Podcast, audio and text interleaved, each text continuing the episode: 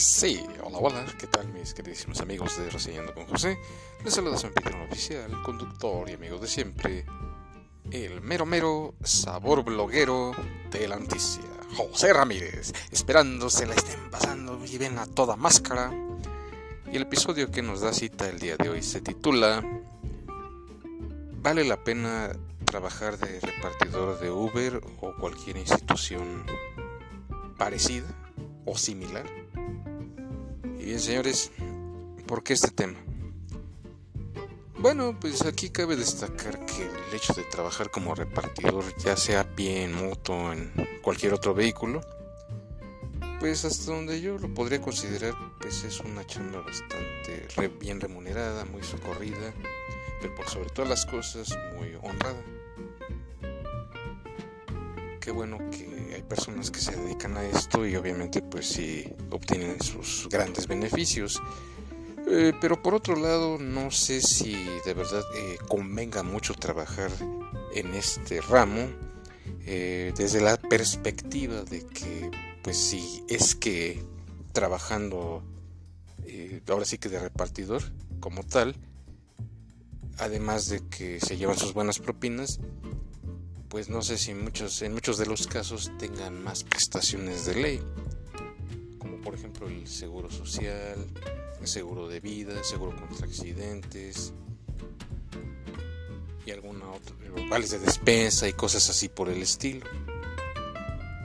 Porque finalmente, pues eh, vienen siendo así como intermediarios, pero pues muchas veces desconocemos si tienen alguna prestación adicional y por otro lado pues eh, únicamente pues es, su labor es la repartición de comida o cualquier otro tipo de insumos.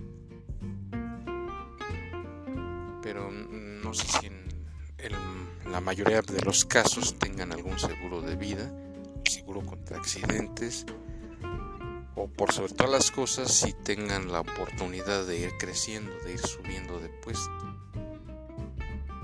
yo pienso que a lo mejor nada más este tipo de trabajo sería para personas que, bueno, en este caso estudiantes, o que a lo mejor no están casados todavía, o quizás algunos lo hagan por hobby, o algunos nada más en lo que consiguen algo mejor, o como les repito, muchos en su mayoría pues puede darse el caso de que sean estudiantes y hasta ahí. Pero detrás de todo esto, como les digo, no, no sé si valga mucho la pena en el sentido de pues obtener mayores beneficios, pero en cuanto a un paquete de prestaciones de ley se refiere. Y por otro lado, pues hay gente que le fascina tipo de trabajos, siempre andar, por así que aventurándose, de, yendo de un lugar a otro.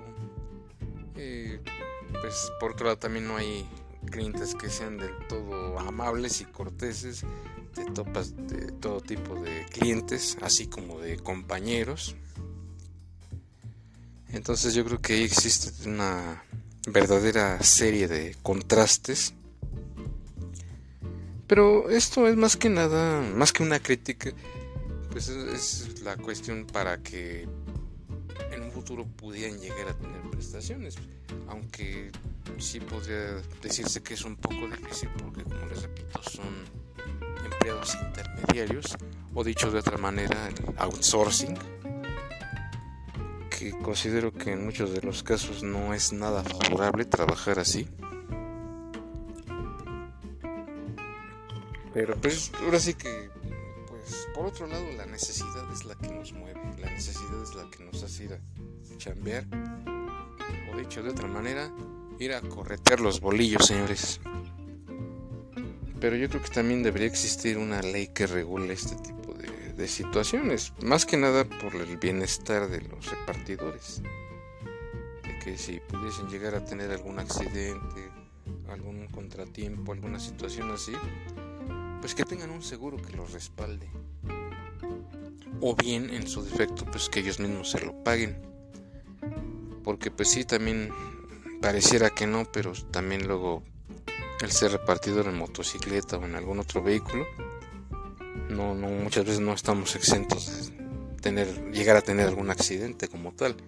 Entonces también es muy importante el hecho de que pues tuvieran un seguro social que pues vuelvo a lo mismo que se regule esto más que nada para la seguridad del trabajador ante todo es eso para poder seguir trabajando y pues eh, seguir brindando así un servicio de calidad yo lo veo desde ese particular punto de vista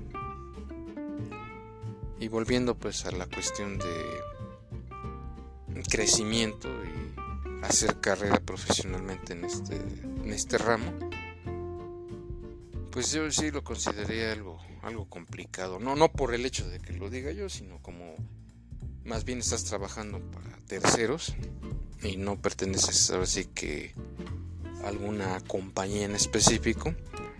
Entonces sí, como que es algo complicado visto desde ese punto de vista. Digo, a menos que algún cliente que te considere, a lo mejor te podré contratar en alguna otra cosa, o bien que tú mismo pues hagas tu propia empresa. Digo, a lo mejor podría ser, pero no sé, a mí me da la impresión de, de ser una situación bastante distante Digo, no, no, con esto estoy diciendo que sea imposible. Claro que se puede. Pero como que sí hay cosas que yo podría llegar a considerar inalcanzables en la cuestión de, crecimiento. Eso yo creo que también es un factor muy importante a tomar en cuenta. Pero concretando, creo que este tipo de trabajos pues sí es para estudiantes o para personas que no tienen compromisos fuertes de igual manera pues sí podría ser muy remunerado o bien tener algo si tienes trabajo pues esto sería una opción adicional pero pues eso ya depende también de, cada persona. Pero como siempre tú tienes la mejor opinión la mejor decisión.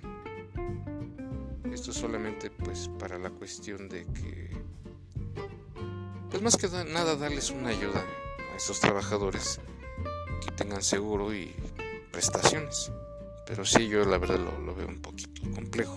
Sin embargo, tu opinión es muy valiosa, a lo mejor tú tienes mejores ideas, mejores soluciones, mejores implementaciones para regular este tipo de, de empleos, más que nada. Así que tú tienes esa opinión. Y bien señores, pues hasta aquí con este episodio, espero que haya sido de su agrado. No olvides eh, dejar tus comentarios, así como suscribirte.